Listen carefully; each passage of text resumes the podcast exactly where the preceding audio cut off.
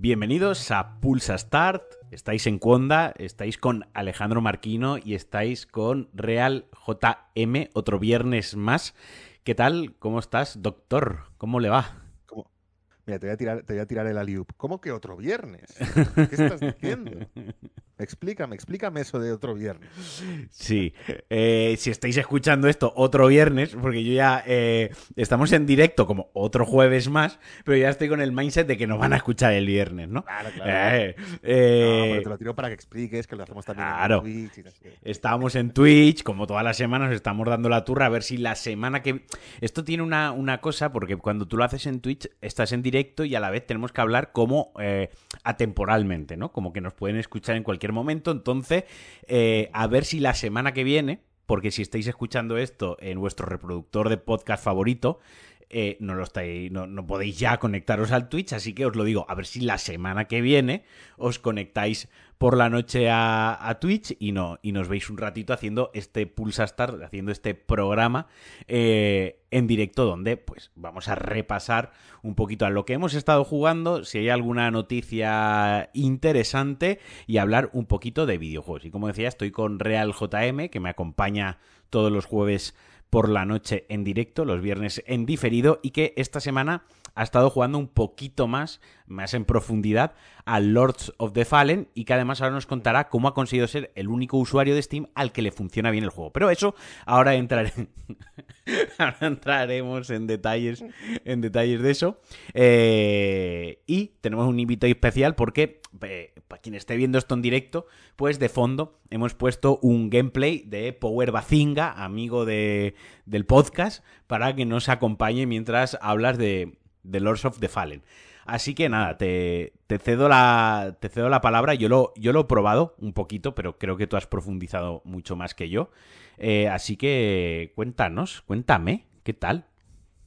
Pues em, sensaciones un poco encontradas, la verdad. O sea, en general bien, ¿eh? O sea, en general me está gustando. Eh, no llevo mu- llevo no llevo muchísimas horas, o sea, no, puedo- no me siento, lo tengo que avisar porque ya sabes que los análisis pues eh, necesitan muchas, muchas horas para hacerlo bien. No tengo las suficientes horas para hacer un análisis, digamos, que yo firmaría ante notario. Sí. Pero bueno, sí que llevo a lo mejor 12, 10, 12 horas, que ya te da suficiente como para hacerte una idea eh, más o menos, no final, pero una idea pues bastante ya formada, ¿no? Sí. Me está gustando el juego, eso antes de nada, lo tengo que decir, porque parece que en cuanto sueltas algún defecto ya parece que te está pareciendo una mierda. Sí, está, hay que estar, parece que está polarizado todo, ¿no? O sea, Sí, sí, sí, o, es, eh, o te metes el culo bien, o sea, te metes el culo, te metes el juego bianal eh, y es lo mejor que has jugado en la vida o es eh, una putísima mierda y no es así. Sí, pero incluso cuando parece que tú dices, ay, mira, pues esta mecánica no está bien implementada, ya parece que es que, es que te parece el peor juego de la historia, ¿no? Eh, no, el juego a mí me está gustando, me está gustando bastante. Tiene un, para mí tiene un problema, también lo voy a decir, y, vamos a subtitular este, este, este- estos episodios con siempre lo mismo. Eh, claro, yo he jugado, vengo de jugar el Assassin's Creed Mirage muy poquitos días, porque es muy corto, ¿no? Cinco o seis días lo habré jugado. Y antes de eso venía de 15 días o 20 días dándole sin parar al Lies of P, que también es un poco el mismo, el mismo género, un poco Sí, la sí, misma sí. idea, ¿no? Total, total. Eh, sí. Entonces, claro, también el, efecto comparativo de siempre no, no te, no te puedes escapar de compararlo, ¿no? Uno con otro y los dos son Souls-like, ninguno es de From Software, han salido más o menos a la vez y demás. Automáticamente el cerebro te lleva a pensar, pues mira, esto lo hace este mejor, esto lo hace este otro mejor y demás, ¿no? Entonces, hombre, en términos generales, me está gustando menos que el Lies of P. No es de, y eso no es de mérito del Lords of the Fallen, me está gustando menos que el Lies of P, porque el Lies of P, ya lo dije hace un par de semanas, me flipó, ¿no? Entonces, el Lies of P me flipó y el Lords of the Fallen solamente, entre comillas, solamente me está gustando mucho. Quizás, Lo cual, quizás si los hubieses jugado en orden inverso podría cambiar esta percepción, porque es que estos Mm. juegos suelen ser juegos muy intensos, son juegos Sí. que requieren muchas horas y, y- y jugar uno y después del otro, ¿no? Eh, Quizás, no lo sé, ¿eh? quizás te haga, te verle un poco más este las costuras porque has visto antes sí, el otro, sí, ¿no? sí, sí. Está claro. Y además, yo creo que este tiene una. Yo no conozco mucho de, ni del primero, ¿no? Del, del original, es de do- 2014, me parece. Sí, por ahí, sí. Eh, no lo he jugado ni tampoco conozco demasiado el estudio, ni digamos lo que está detrás de la creación, ¿no? Que, o cuál es la filosofía de, de crear el juego y por qué y demás, ¿no? A mí me da la sensación, solo de jugar el juego, ¿eh? Me da la sensación que lo que ellos quieren es reproducir el efecto que tuvo el Dark Souls 1. No, ojo, no digo reproducir el Dark Souls 1. No es el mismo juego que el Dark Souls 1, ni mucho menos. ¿no? Lo que ellos quieren es que los jugadores del género Souls sientan lo mismo que sintieron esa vez, ¿no?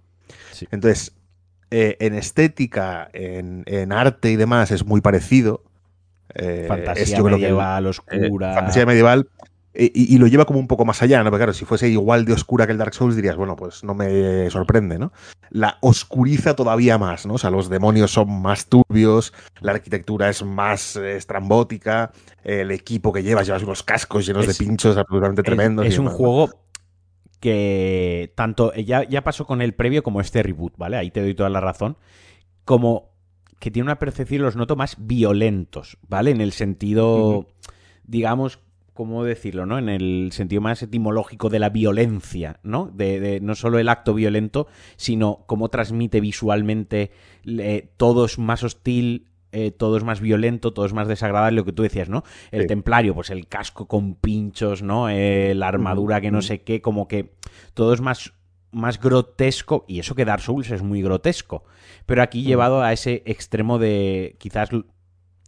Es que en serio, me cuesta encontrar otra palabra que no sea violento porque en mi cabeza se- Sí, sí. sea a lo que me quiero referir, ¿no? Hay están explorando un género que yo creo que se está poniendo de moda con. Lo vimos, no sé, está en el Blasphemous también. Y fuera de los videojuegos también, ¿no? Hay ahora muchos cómics, alguna película incluso y demás. Se está interna- internacionalizando el concepto Semana Santa Oscura, que yo creo que, Sí. que en España lo tenemos más o menos conocido. Pero es como que los eh, eh, estudios y demás están empezando a verle el- la gracia a ese género, ¿no? A esa especie de todo muy. con simbología muy religiosa, además, ¿no? Con eh, los pinchos de las espinas, la cruz y demás. mm, muy, muy en ese sentido, ¿no?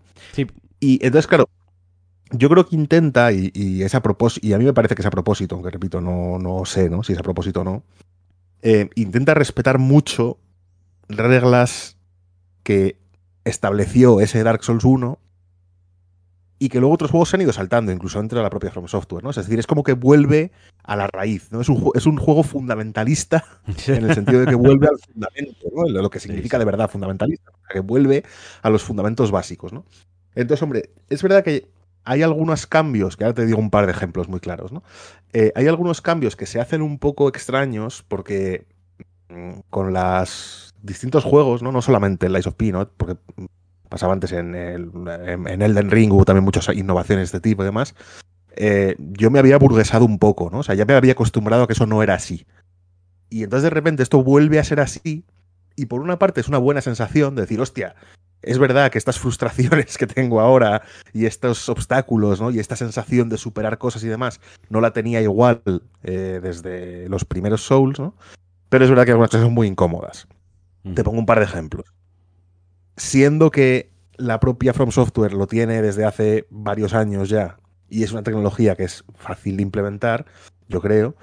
eh, en este juego te, eh, no tiene muros, no tiene muros cuando pegas, ¿sabes? En el, en el Elden Ring, que es una, es una cosa que, que a mí me, me agradezco mucho además, ¿no? Eh, en las animaciones de ataque en las que tú avanzas, ¿no? Que tu personaje pega un espadazo y da un paso hacia adelante, no te puedes caer. Mm, Así las, si tú te pones pegado a un precipicio y pegas un espacio hacia adelante, No el personaje no camina hacia adelante. Y aquí te caes. Y tanto que te caes. Y no solo eso, sino que hay animaciones que pega tres, cuatro pasos para atrás el personaje, se lanza corriendo. Entonces, eh, hay mu- a mí me ha pasado muchas veces y ahora, y luego hablamos un momento del diseño de niveles y va mucho en relación con esto, ¿no? Eh, hay esa sensación de Dark Souls 1 de yo estaba acostumbrado en otros juegos a moverme un poco de cualquier manera porque daba igual. Y aquí de repente he pulsado el stick medio segundo más de lo que era y me caigo y me muero. Eh, esto vuelve, vuelve fuerte en Lords of the Fallen. ¿no? Eso tiene. Yo lo veo. Veo que también ahí la línea es muy fina, ¿no? Porque esto tú decías, hay juegos que se lo han saltado, incluso dentro de la propia Front Software, ¿no? Por ejemplo. eh, eh, porque creo que, insisto, es una línea muy fina. Porque puede divertir lo que tú estás diciendo, ¿no? Lo de, uy, pues me tengo que fijar, cuidado con el ataque, ¿no? Me puede poner en situaciones muy incómodas cuando me asaltan dos enemigos y si no estoy teniendo en cuenta que detrás hay un precipicio o detrás de esa esquina si voy corriendo y pego, pues a lo mejor en lugar de pegarme caigo, ¿no?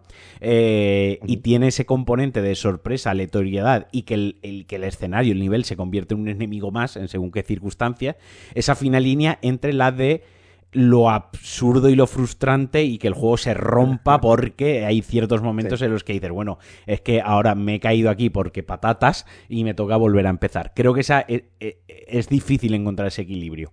Mm. Bueno, pero es que hay un equilibrio, hay una tensión fundamental en todos los juegos de la saga Souls, lo hemos, lo hemos hablado otras veces. Hay una tensión fundamental entre la, la justa crueldad de las reglas, ¿no? Decir, oye, mira, eh, esto, esto es el daño que hace el arma, esta es la vida que tiene el enemigo, estos son los movimientos y este es el escenario. Y te tienes que acostumbrar y te tienes que adaptar a ello.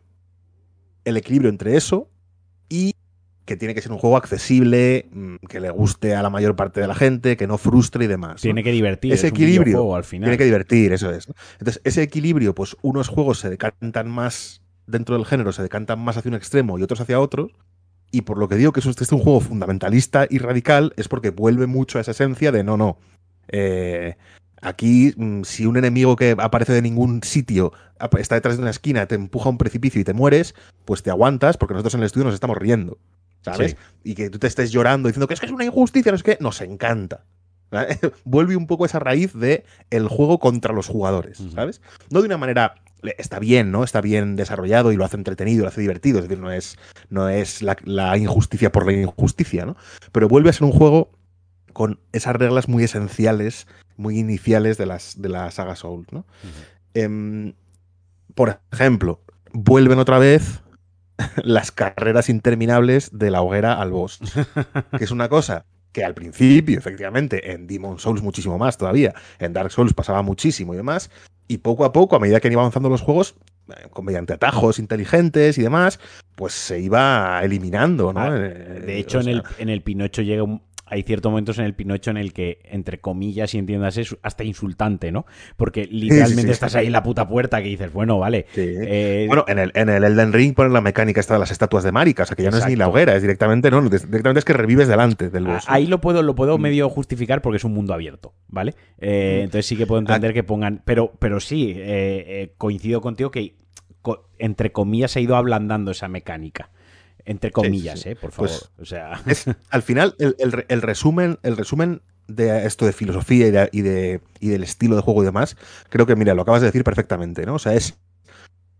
Todas las mecánicas que a lo largo de los años se han ido ablandando o se han ido siendo más amables hacia los jugadores, en Lords of the Fallen vuelven a ser como eran al principio. O sea, vuelven a ser cero amables, ¿no? Lo cual, a mí, las primeras horas me frustró un poco y ahora estoy en esa fase en esa fase en la que le vuelvo a coger el gustillo a que sea así, ¿no? O sea, estoy otra vez eh, viéndole, digamos, lo positivo. Y, luego algunas cosas. Está muy bien el. Yo creo que el selling point principal, ¿no? Eh, la ventaja principal, aparte de la estética y demás, porque en cuanto a mecánicas y gameplay y demás, no es muy distinto que. Yo, yo tengo que decir, yo, yo, tengo que decir, yo he jugado un par de horitas, eh, quizás tres. Eh, y tengo que decir que a mí me abruma un poco del juego toda la mecánica esta de la lámpara, ¿no? Eh, eso voy, sí. De sacas la lámpara para ver elementos de... Tiene, hay como dos planos superpuestos, ¿no? Y para poner un ejemplo fácil, eh, para quien no esté eh, viendo o escuchando el programa en directo, muy mal, la semana que viene nos queremos en Twitch, eh, tenemos un gameplay de fondo donde ya se ha visto un par de veces. Para que os hagáis una idea, lo intento describir de la mejor manera posible, pues hay una reja, hay una puerta cerrada, tú sacas esta lámpara, que es una lámpara como al inframundo o como a otro plano, ¿no? A otro plano superpuesto, y en ese otro plano eh, esa, esa puerta directamente puede ser que esté abierta o que ni exista, ¿no? Eh, entonces tú, pues con la lámpara, atraviesas, enfocando con la lámpara, atraviesas esa puerta. Cuando bajas la lámpara y te giras, pues la verja vuelve a estar cerrada. Así pues, a lo mejor hay un puente, e incluso no solo con la lámpara, sino puedes teletransportarte o pasar al otro plano. ¿De acuerdo? En el otro plano tienes menos vida, hay unos enemigos donde le puedes sacar el espectro, eh, si llevas, si estás mucho rato, te pasa como a John Constantine, cuando ya mucho rato entre los muertos en el, en el, en el infierno, que todos van a perseguirle, se percatan de tu presencia, ¿no? Y te persiguen incesantemente y sale algún élite muy jodido. Pero yo tengo que decir que a mí me ha abrumado un poco, tío, porque... Por un lado tienes que recargar la lámpara de cuando haces el, el esto de atraer el espíritu de, lo, de los enemigos, ¿no? Por otro lado, cuando mueres, no mueres, sino al estilo Sekiro, como que resucitas, pero resucitas en el otro plano.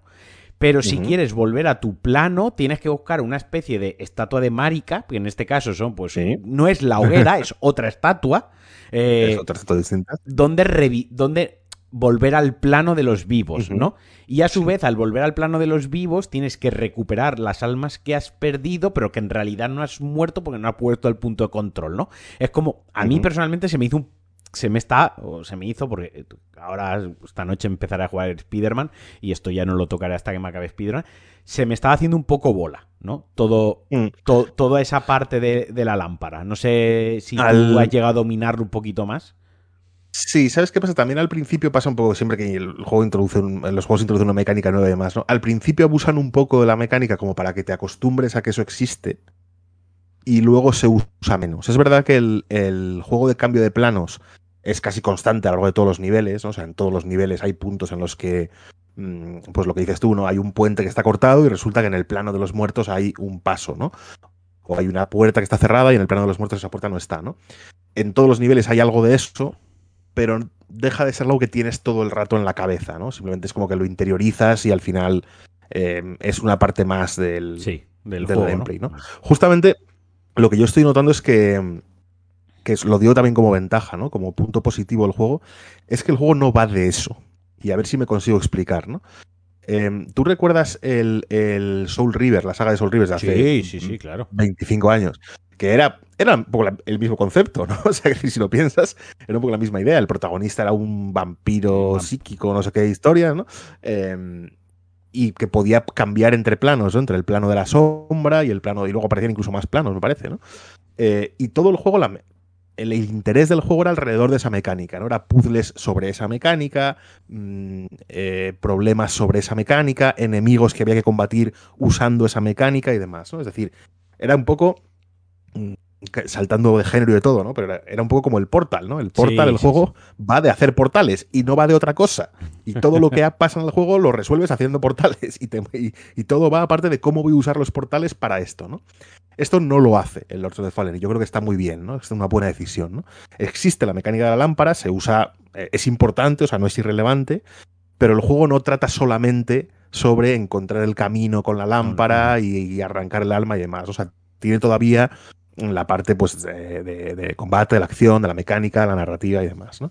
Entonces, es verdad que al principio quizás sí que puede abrumar un poco más, ¿no? También siendo una mecánica distinta y nueva y tal, pues cuesta un poco hacerle el Me acostumbrarse, vaya en definitiva. Quizá yo Pero digo, yo puede es ser- una cosa que no que más puedes- adelante en el juego no he notado tan Puedo ser yo no lo he notado tan presente. vaya. Puedo ser yo el cascarrabias, porque además con el botón que utilizas para sacar la lámpara, una vez la tienes sacada, o antes, cambias y entre la lámpara o el arma o hechizo o catalizador de, de mano, ¿no? Eh, y a veces se me hizo un poco, se me hacía un poco confuso de quiero lanzar un hacha, porque yo me cogí el bárbaro este, ¿no? Eh, y saca quiero- la puta lámpara. y saca la puta lámpara. Y en otro momento quiero sacar la puta lámpara para sacarle el alma a uno y poder pegarle. Y coge y se pone a apuntar con el hacha, ¿no? Era como, ¿por qué le han puesto el mismo botón Sí. a estas dos mierdas? Sí. O sea, un botón para la puta lámpara. O sea, un botón literal para la lámpara. Eh, y luego una cosa, esto sí que me ha gustado, eh, la mecánica del maná, ¿no? Eh, como si tú llevas un hechicero y un catalizador, tu barra es de maná, la barra maná azul clásica de toda la vida, pero si tú no llevas un hechicero o tienes equipado, mejor dicho, si no tienes equipado un catalizador, sino que tienes pues una ballesta, un hacha, un arco o cualquier cosa de este estilo, eh, pasa a ser una barra de munición. Eso está bastante guay, ¿no? Que te indica cuántos disparos puedes hacer, puedes restablecer la munición con unas con unos objetos que, que te encuentras, eso está bastante guay. Pero sí que es verdad, yo tengo que reconocer que a mí las primeras horas me ha apabullado tanto cartelito saliendo por la derecha, ¿sabes? Y, y, tanta información de tanto tutorial, de tanto explicarme cosas, ¿no? Y al final, eh, recuerdo que al principio llegas como una aldeíta, ¿no? Eh, donde te aparece tu primer élite, entre comillas. Ahí morí varias veces, iba al plano de lo espectral, eh, al plano de, Paco de Bes, luego volvía a nuestro plano. y, bueno, me agobié. A mí lo que me ha pasado muy, a mí lo que me ha pasado muchísimo, que también es una cuestión de costumbre, ¿no? Es, estás pegándote con un boss, te pega el último golpe, dejas el mando en la mesa y dices, joder, tal, venga, otro intento, no sé qué, un poco lo que te pasó a ti con lo que te pasó a ti con el arzobispo, ¿sabes? Sí, sí. Dejas el mando en la mesa y dices, hostia, qué putada, joder, si lo hubiese esquivado tal, o tenía que haber hecho no sé qué, tal, te pones a pensar otra cosa y de repente ves que tu personaje se levanta y dices, hostia, hostia, que, tengo otra vida, ¿no? Y, ahí ya estás perdido, ¿no? Pero bueno, es hasta que un poco hasta que te, hasta que te acostumbras, ¿no? Y y luego una, una cosa más, que yo creo que este sí que es un. Este es un haber muy grande del juego. Y a cualquiera, mira, a mí este argumento no me gusta nada y cuando me lo dicen en series y demás, automáticamente mando a tomar por culo al que me diga, ¿no? Eh, la gente que te dice, no, es que esto mejora mucho a partir de la cuarta temporada. Digo, ya, pero ya no voy a sufrir tres temporadas. O sea, no lo voy a pasar mal. Mucho tiene que mejorar para que me compense mm, mm, comer mierda tres temporadas, ¿no? Aquí no son tres temporadas, por suerte, es un rato solamente pero hay una decisión de diseño de niveles que yo no la comprendo en absoluto y, ojalá tener delante al desarrollador y que me la explique, ¿no? Mm, en estos juegos hay como unos niveles que son casi como canon del género, ¿no? O sea, el, pantano de veneno. El, sí. El, castillo de pasadizos. todos los daños elementales que, existen en el juego te los encuentras en una zona. La de daño físico, la de daño venenoso, la de daño mágico. siempre hay una y siempre hay una que es la de las plataformitas. bueno, lo del, botón, lo del, botón, de saltar en este juego, sí. Es terrorífico. Pero la de las plataformas finas por las que no te tienes que caer, ¿sabes? ese anorlondo, decir, no, tienes que andar por aquí y justo va a haber un enemigo que, te, va a tirar, una, piedra. caes, una piedra te va a tirar, ni siquiera te va a tirar. una piedra y justo te vas a caer, ¿no? En, en otros Souls, claro, yo creo la gracia de esos niveles lo que yo pensaba que era la gracia de esos niveles es una vez tienes controladas ya, el jugador tiene controladas las mecánicas, ya sabe jugar, digamos, ¿no? ya sabe jugar al juego. Dices, vale, pues ahora que ya pensabas que lo tenías superado, pues te voy a poner el típico nivel de las bolas rodantes, ¿no? El típico nivel que hay unas bolas que caen. El castillo de Bowser, ¿no? Es el castillo de Bowser, sí, sí, exacto. Eh, y aquí es literalmente el primer nivel. O sea, el ah, primer nivel del juego, ahí el nivel introductorio, más o menos, ¿no? El tutorial, luego la aldea esta, que es así un poco más genérica. El primer nivel, digamos, serio, largo, que tiene personalidad propia y demás, es el puto nivel de las plataformitas. Y además está puesto, está diseñado a muy mala hostia. Los que te decía antes, ¿no? Ese espíritu del Souls inicial, ¿no? O sea, enemigos que están completamente rodeados de cajas. O sea, no es que tengan una entrada, están rodeados por los cuatro puntos. O sea, hay cuatro paredes de cajas y en medio hay un enemigo. Y cuando pasas, solamente te empuja. O sea, ni siquiera te pega un mazazo, solamente te empuja. Te da el empujoncito, ¿no? Metro y medio para atrás y te caes, ¿no? Entonces, en ese primer nivel se juntan demasiadas cosas.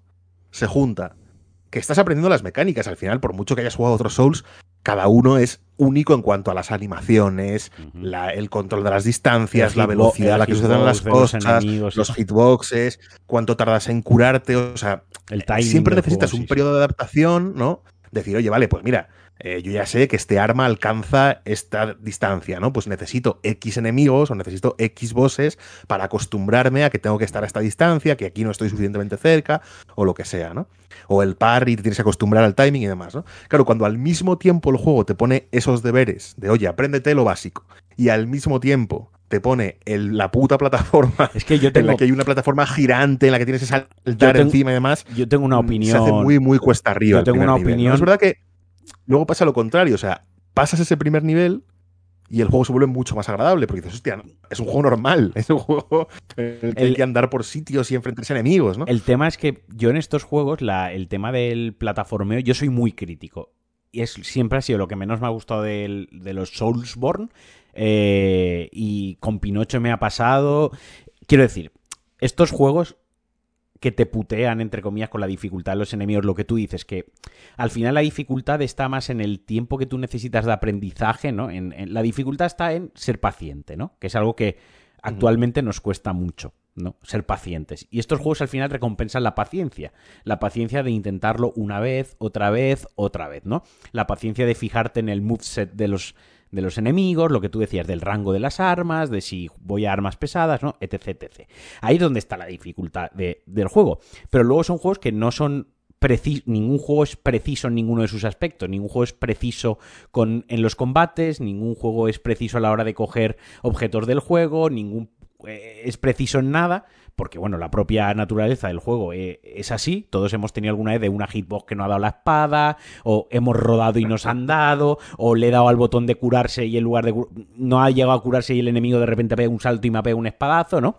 Pero ya cuando le meten el componente plataformas de dar saltitos cuando no hay un botón propio de saltar, porque en Elden Ring y en Sekiro al menos hay un puto botón que es solo para saltar. Pero cuando aquí tienes que saltar corriendo con el círculo y darle al R3 para saltar, el L3, disculpa, para saltar, y en, en Pinocho pasa lo, lo, puto mismo, ¿sabes? Es como, hijos de puta, no metáis trozos de, de, saltitos cuando no tenéis una buena mecánica de saltito. En Bloodborne el salto era inventado, el salto era ir corriendo y volverla a dar para rodar, entonces saltaba. Bueno, en fin, hay, en, el, en el Pinocho hay momentos, y, y, y lo culpo vehemente, o sea, en plan que se lo tiro por cara hay momentos de plataformeo que, que se tienen que realizar eh, con el ataque especial de un arma. Hay armas que tienen unas que hacen como un dash en el aire. Con eso das el salto, tío. Es como tronco. Mm, ¿Para qué me pones saltitos si no me implementas bien una mecánica de salto? ¿No? A mí me toca un poco las narices eh, eso. Si para saltitos ya tengo la Uncharted y ya tengo el Mario Bros. y el Tomb Raider, ¿no? hay juegos de saltitos y está bien, pero estos juegos cuando a mí, cuando yo me he pegado contra 10 enemigos, llevo un rato ahí sudando, tal, eh, que no pierda las almas, tal, y luego por un puto salto, porque no tiene una buena mecánica de salto, va y me mato, a mí es de las cosas que me ponen mala hostia en estos juegos, tío. Pues ya te digo, aquí, además, además es literalmente el, segundo nivel que hay, ¿no? O sea, entonces yo creo que eso es un problema de diseño del juego, ¿no? De ponerlo en un sitio, ponerlo en otro. Si quieres poner ese nivel, ponlo más adelante.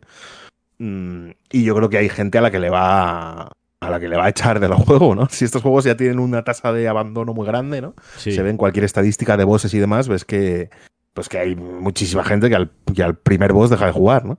Pues aquí yo creo que esto va a ser una barrera para, para jugadores a lo mejor un poco más casual, ¿no? O sea, menos, menos acostumbrados al género, que tengan menos aguante. Eh, ese primer nivel va a ser duro, ¿no? Muy, muy, muy, muy, muy duro, ¿no? No porque en sí el nivel sea difícil, sino porque es eso, la frustración de eh, para ir de este punto a este punto necesito que todo me salga perfectamente bien, ¿no? En cuanto hay un enemigo que hace tal, o en cuanto yo le doy al botón que no es, o pulso un segundo más, se acabó, ¿no? Entonces, hombre, ahora estoy, he, pasado ya esa fase hace unas cuantas horas y estoy disfrutando mucho más mm, lo que va después de eso, ¿no? Hay un, ha habido un momento en las, entre la primera, entre la hora 1 y la hora 5 en el que yo estaba valorando seriamente mandarlo a tomar por culo, ¿eh? por, por decir, oye, como esto sea así todo el tiempo, eh, me, tiro por la ventana, ¿no? Pero no, no, luego, por suerte, deja de, deja de ser así. Y en cuanto. Luego he visto mucha, te quería he visto mucha crítica. Sí, dime. No, no, te, dime, No, por, por, ver un poco así las, las opiniones más mainstream, ¿no? He visto mucha crítica en cuanto a que los. En, en cuanto, digo, he visto mucha crítica porque adelanto que no es mi opinión. ¿eh? Dice, hay mucha gente, ¿no? Pues en Reddit y demás, que dicen que el juego es, muy, es demasiado fácil, que es demasiado fácil, que los bosses eh, son muy predecibles, que los enemigos no tienen mucho misterio, que además hay muy poca variedad de enemigos, que eso sí que quizás me hace, es cierto. Me hace gracia porque en Pinocho precisamente se le penalizaba mm. por todo lo contrario, por, ser muy aleatorio e injusto. Pero a mí no me lo está pareciendo tanto, ¿eh? no me no me está pareciendo el juego más difícil de este género, ni mucho menos.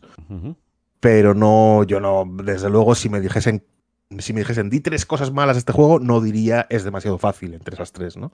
No, no me lo parece, vaya. Evidentemente cada uno tiene su opinión, ¿no? Pero a mí me parece dificultad mm, bien, correcta. Hay algún, evidentemente, pues hay algún boss que es estúpidamente fácil y alguno que es estúpidamente difícil, pero en general el nivel medio es bastante. También, bastante estándar, vaya, dentro del género. No, no destaca ni para bien ni para mal. También lo comentábamos ya con el Pinocho. En, en este género, como en cualquier otro género. Pero en este género cada vez cuesta más sorprender al jugador, ¿no? O sea, cada, obviamente va a haber algún boss que sea más fácil que, que, otro, porque al final algún boss, simplemente porque tienen, me lo invento, no lo sé, tiene 32 bosses el juego, me lo invento, ¿no? Eh, de esos 32, pues alguno va a ser un caballero, va a ser un tío con espada. Y ya está. Y un tío con espada, pues a lo mejor te tira fuego, o a lo mejor salta, o a lo mejor te mete la, la espada por el culo y te empala. Pero al final, un tío con espada, el combate que te puede ofrecer es el mismo combate que te puede ofrecer un tío con espada en el Ice of P, en el Dark Souls 3, en el The Surge o en el Nio, porque es un tío con una espada, ¿no? No sé si se, no sé si estoy explicando bien el o cuando yo decía lo del típico animal cuadrúpedo, ¿no? Que te pega el típico animal cuadrúpedo que hace pues una carga, ¿no? Que coge carrería y se tira contra ti o rueda o te pega un zarpazo de izquierda a derecha o te salta encima. Bueno, es que al final un animal cuadrúpedo ataca así, a no ser que pues eso, que le pongas que tire rayos láser por los ojos, ¿no? o o les haga chiribitas por los oídos, pues o por la nariz, pues al final es un animal, un, bicho cuadrúpedo, ¿no? Claro, hmm. sorprender al jugador cada vez cuesta más y eso no solo se aplica con los bosses, sino se aplica en general a todo lo que es enemigos, diseño de situaciones, hmm. bueno, cada vez pues eso, vienes resabiado, vienes sabido ya, vienes curtido y cuesta, cuesta ser original, entiendo. Sí, te iba a preguntar sobre eh, el tema del lore, si es eh, muy críptico, si es un juego que da mm. las cositas relativamente mascadas, eh, sí que tiene una intro de CGI bastante explicativa del punto de partida del juego, ¿no? Claro. Más o menos, yo lo puedo que, el inicio del juego, estas dos horas primeras que jugué, más o menos sí que me enteré de, qué estaba pasando, ¿no? Pero tú que has avanzado un poquito más, cuéntame. Eh, yo tengo un problema, es que claro, yo no he jugado al primero. Entonces, no, no, no, no tiene nada que, ver, no tiene nada que ver, ¿eh? esto es un reboot. Ya, ya, de hecho, de, hecho, eh, el, la animación inicial y demás huele a que es una segunda parte. Es verdad que, si te fijas, no aparece en ningún sitio, ni en el nombre, ni en el arte, ni nada, que sea una segunda parte de nada. Ellos lo dijeron. Yo creo que han intentado evitar, ¿no? Han, intentado evitar que se perciba como, un, como una parte 2, ¿no? Pero claro, cuando ya la primera cinemática empieza, eh, hace no sé cuántos años se derrotó al rey demonio, y dices, vale, pues esto es que era el uno y ahora es esto, ¿no? Mm, yo de momento no, no le estoy viendo una gran, una gran complejidad narrativa, la verdad. Hay una cosa un poco extraña que, que quiero ver cómo sigue el juego, porque no estoy entendiendo muy bien qué hay que hacer, en realidad, ¿no? Eh, los, al final la fuente fundamental de trasfondo son los objetos, como en, todos los, como en casi todos. Aquí los NPCs, lo mismo que te decía antes, ¿no? Vuelven a ser muy como en el Dark Souls 1, porque en el del Ring los NPCs te contaban la mitad de la película. ¿no? lo que habían merendado, sí. Sí, y, aquí otra vez te vuelven a decir una frase. Eh, una frase completamente críptica, aislada, que no quiere decir nada, ¿no? Y, y mucho más trasfondo están los objetos. Pero resulta que para ver la descripción de algunos objetos, necesitas tener avanzar algo del juego, porque dice, no sé exactamente qué, si es un atributo o un objeto o algo por el estilo, ¿no? Porque dice algo como, em, unos tienes que tener como santidad, ¿no? O sea, fuerza sagrada del bien, y para otros, fuerza infernal. Resplandor del mal, e infierno, ¿no? Eso, te dice algo así, ¿no? No, me, lo sé de cabeza, pero como estamos en eh, directo, eh. para los despistados que lo estén escuchando, estamos en directo, estamos viendo a, Power Bazinga. Eh, literalmente tengo delante el stream, en el stream puesto un vídeo Power Bazinga y justo abierto los stats. así que eran esos dos stats. Gracias, Power. Y entonces sí, hay, hay objetos que en la descripción te pone solamente eso, ¿no? Para aprender más sobre este objeto, mejora tu, tu infierno, lo que sea, ¿no? Y entonces, claro, mm, debe de ser que, que, no solamente encontrar el objeto, es encontrar el objeto y de alguna manera como descifrar lo que, lo que dice y demás, ¿no? Entonces yo de momento te voy a confesar que no me estoy entrando de absolutamente nada. Porque, bueno, yo tengo la costumbre de mi primer, en todos estos juegos, ¿no? En mi primer playthrough no miro nada, ni teorías, ni internet, ni historias.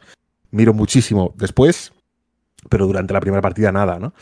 Y no me estoy enterando de absolutamente nada más que el conflicto principal, pues eso, ¿no? Que hay un demonio malísimo que quiere hacer cosas de demonio malísimo y que una orden y que una orden de caballeros que tiene pinta de que en el uno es, eran los buenos, pues que se han corrompido y y ahora hay que matarles. Hay que darles matarilen. Hay que hay que darles hay que darles cerumen, eso es, ¿no? Y entonces, pues ahí estoy buscando caballeros de ese, buscando caballeros de ese palo. Para, para ir cerrando, para ir cerrando, yo tengo que decir que una cosa que me está gustando bastante es que el, el feeling del combate se siente como se siente pesado, ¿no? O sea, se siente mm, pesado para bien, en el sentido de pues hombre, llevas un caballero templario, ¿no? Con su armadura, con su espadón, con sus botas de metal, ¿no?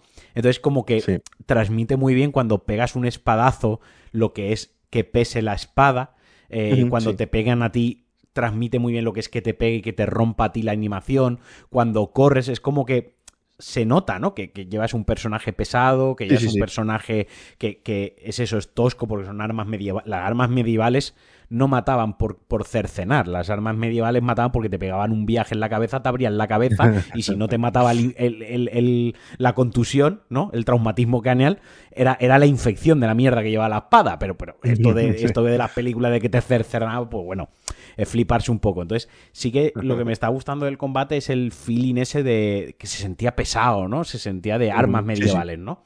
Eh, eso me está gustando bastante. Y para acabar muy rápido, eh, sabemos que, esto no va contigo, pero me vas a dejar que lo cuente porque mucha otra gente sí. El juego en consola. Pero bueno, esto ya viene siendo un clásico de, Unreal Engine. Esto es un problema de compilación y de temas de, de, Unreal. Todos los juegos que salen en Unreal son gráficamente muy espectaculares.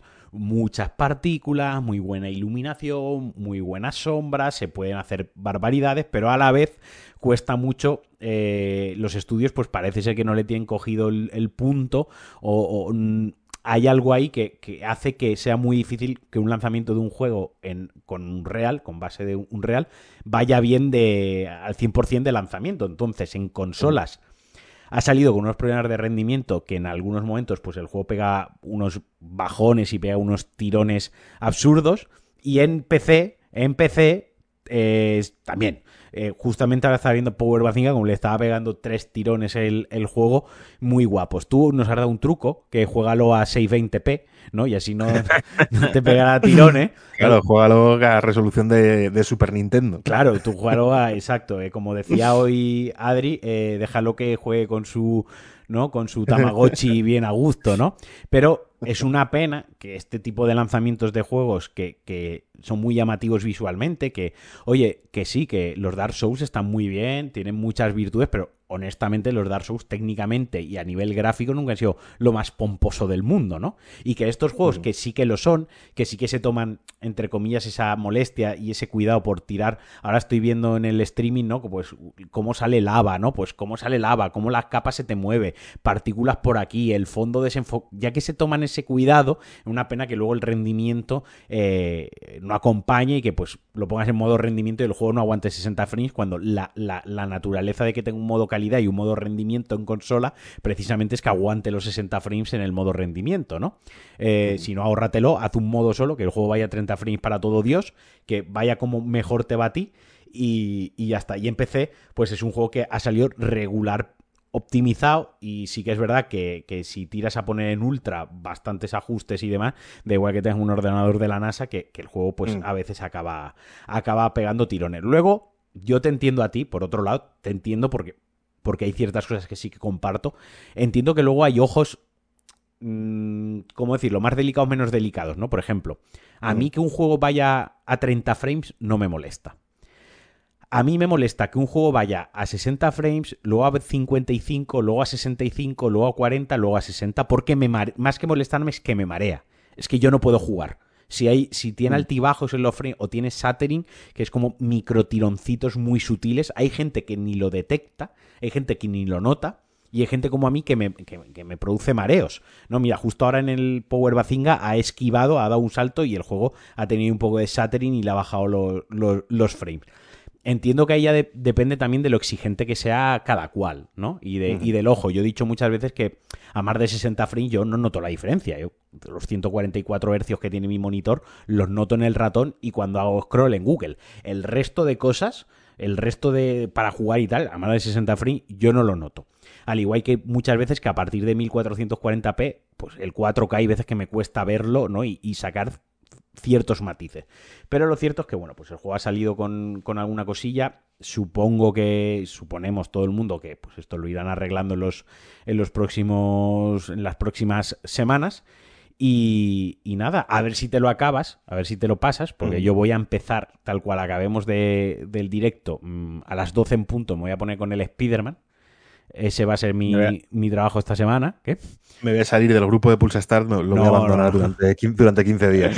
No, yo no voy a dar si mucho, no voy a llorar todos los días. Yo no voy a dar mucho la matraca porque quiero ser cuidadoso con, con los spoilers porque al final el juego de Spider-Man es un machacabotones simplón en el buen sentido de la palabra, que decir, si estamos hablando de juegos difíciles y, juegos que suponen un gran reto, pues el Spider-Man es todo lo opuesto, es una aventura para que todo el mundo se la pase, ¿no? Y al final acabas machacando el botón para hacer combo, el de esquivar y el de tirarte la araña y, y, y no, yo no, yo no es por comerme spoilers, que supongo que la historia de Spider-Man será eh, supervillano, quiere hacer plan de supervillano, sí, Spider-Man lo frena, o sea, que decir, tampoco tiene, tiene, Sí, pero tiene, tiene, por lo que tengo entendido, eh, tiene alguna sorpresita de los villanos que salen. Los que aparecen. Se han visto, no, no, yo solamente, tres, yo solamente es por lo, por lo, que voy a mamar, solamente es por lo que voy a mamar de no poder jugarlo, de tener que esperar seis meses o lo que sea para jugarlo. Y yo haré los deberes esta semana con, con el Spider-Man eh, y antes de contar ya que me ha parecido el final de Pinocho, solo recordar, aprovechando que hay varias personas en el streaming y mañana quien nos esté escuchando, mañana pasado, la semana que viene en diferido, eh, recordar que podéis eh, apoyar el, podcast en patreon.com barra Alejandro Marquino desde menos de lo que cuesta un Monster al mes. Menos de lo que, el Monster ya está a dos euros. A dos euros ese, está argumento, ese argumento va a haber que irlo cambiando, ¿eh? Porque... Claro, no, no, ahora es mejor todavía porque es desde menos de un Monster al mes ¿no? Como hacían antes, ¿no? Para en la televisión cuando te anunciaban las cosas. Desde menos que un café al día, pues desde menos de un Monster al mes eh, podéis apoyar al, podcast. Y como decía, yo he acabado ya Pinocho.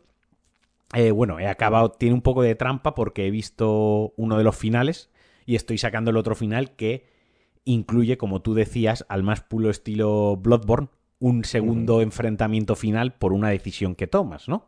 eh, y estoy en el boss que a mí me parece, ahora sí que me parece el, bueno, lo he intentado, tengo que decir que lo he intentado tres veces, tampoco es que me, haya, me haya matado a intentarlo, ¿no? Eh, yo a veces con estas cosas soy un poco, si no lo mato a la primera, le dan por culo y ya vuelvo mañana, ¿no? No, no, no, me, no me quedo una hora ahí. Hay otras veces que sí, depende. Eh, me está pareciendo el, jefe más difícil del juego.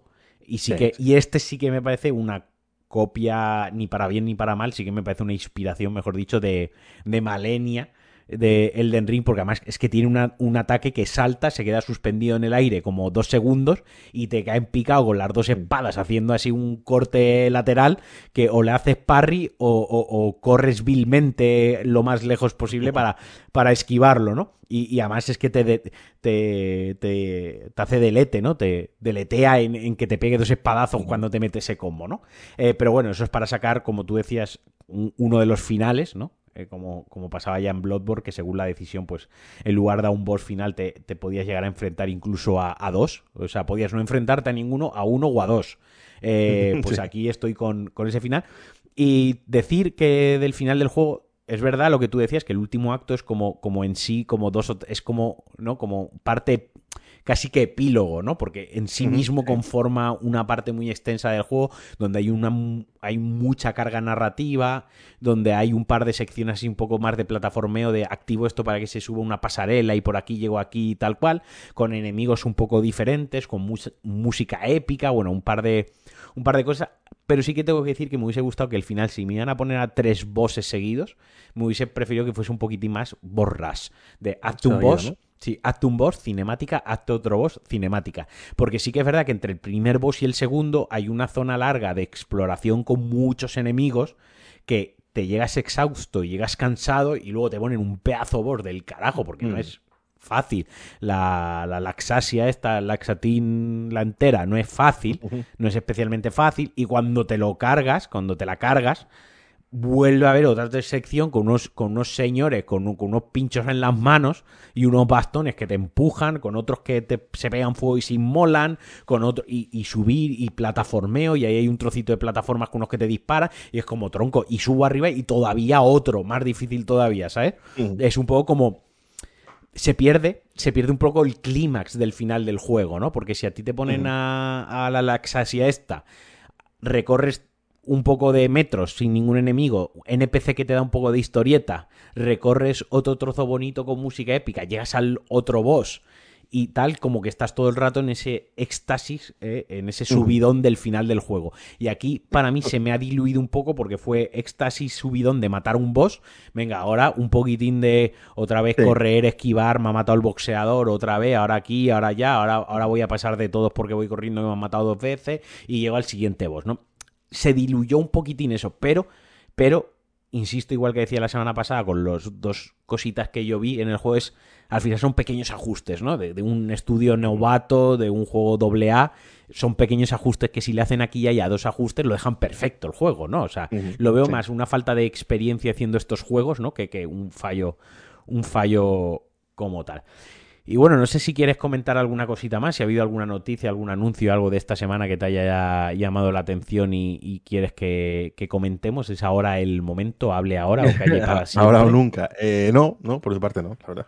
Vale, yo simplemente comentar lo que comenté en el último en el último Pulsa Star, lo del que ya han salido, además, esta tarde ha salido el embargo, se ha levantado el embargo del Cities Skylands 2, uno de mis juegos más esperados para esta recta final del año, el juego de gestión urbanística, el juego que te hace sentirte Jesús Gil, eh, que venía bueno con un remodelado gráfico, un lavado de cara bastante, bastante llamativo, con prometían muchas novedades jugables, pero que esta misma semana el estudio y la de la distribuidora eh, anunciaron que el rendimiento del juego iba a ser malo. O sea, eh, que el rendimiento iba a ser insuficiente, que el juego iba a salir, lo que vulgarmente conocemos, como roto, excepto para ti, tu copia va a estar bien. El resto, eh, la desarrolladora dijo que iba, en el blog han publicado o que iban a publicar unos ajustes de, pues mira, esto de las sombras lo pones en bajo, esto lo pones aquí, este, este, este, este, ni lo toques, ¿no? Esto, esto ni lo actives, ¿no?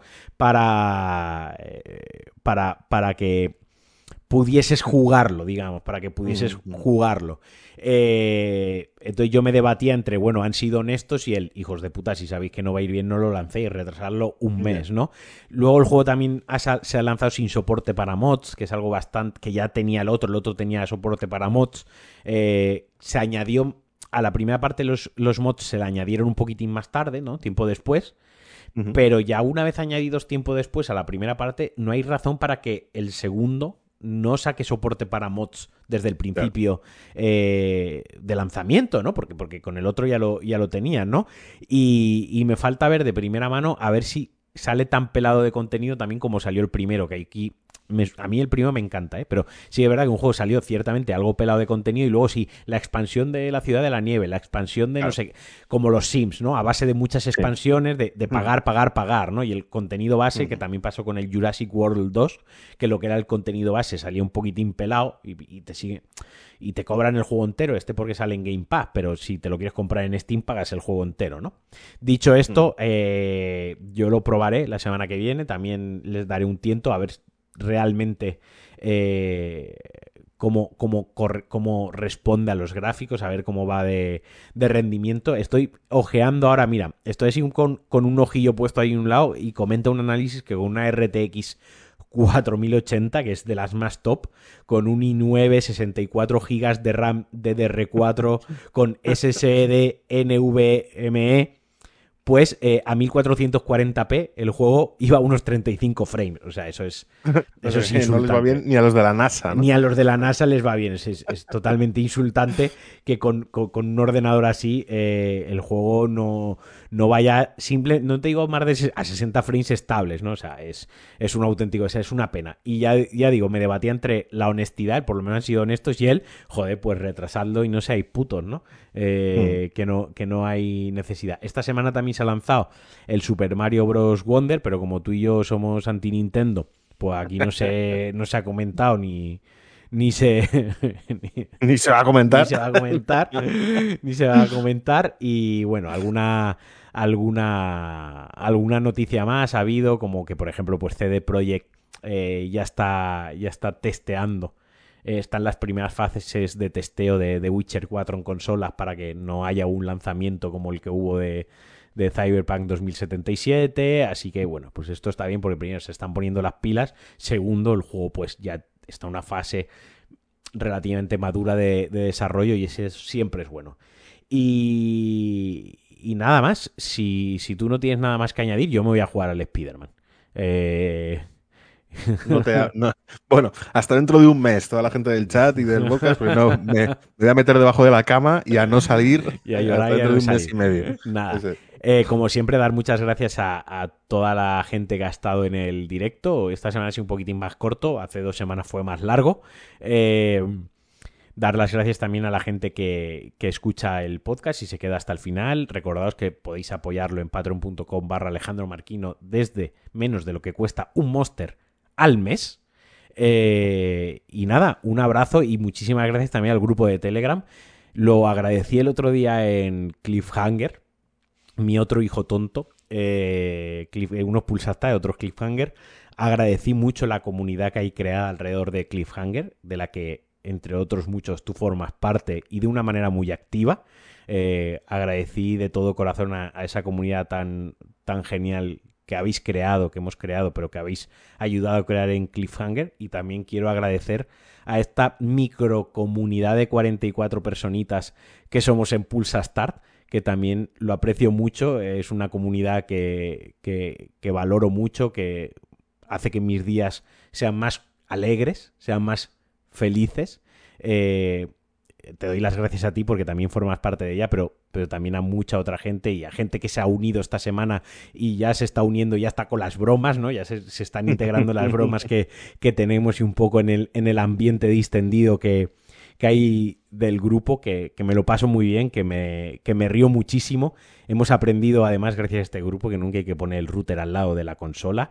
Es muy, muy importante. Y que se puede disfrutar de los juegos a 720p como si fuese una PlayStation 3. Todas estas cosas se aprenden en el grupo. Lo importante, lo importante de los juegos está en el corazón. es, lo importante es el viaje. Son los amigos que hacemos. Los juegos son los amigos que hicimos por el camino. Exacto, ¿no? Es, los amigos que hicimos por el camino. Así que, venga, ya dejo de ponerme moñas, pero de verdad, muchísimas, muchísimas gracias a todas y cada una de esas personas que, que, apoyan el proyecto y que están ahí en el grupo.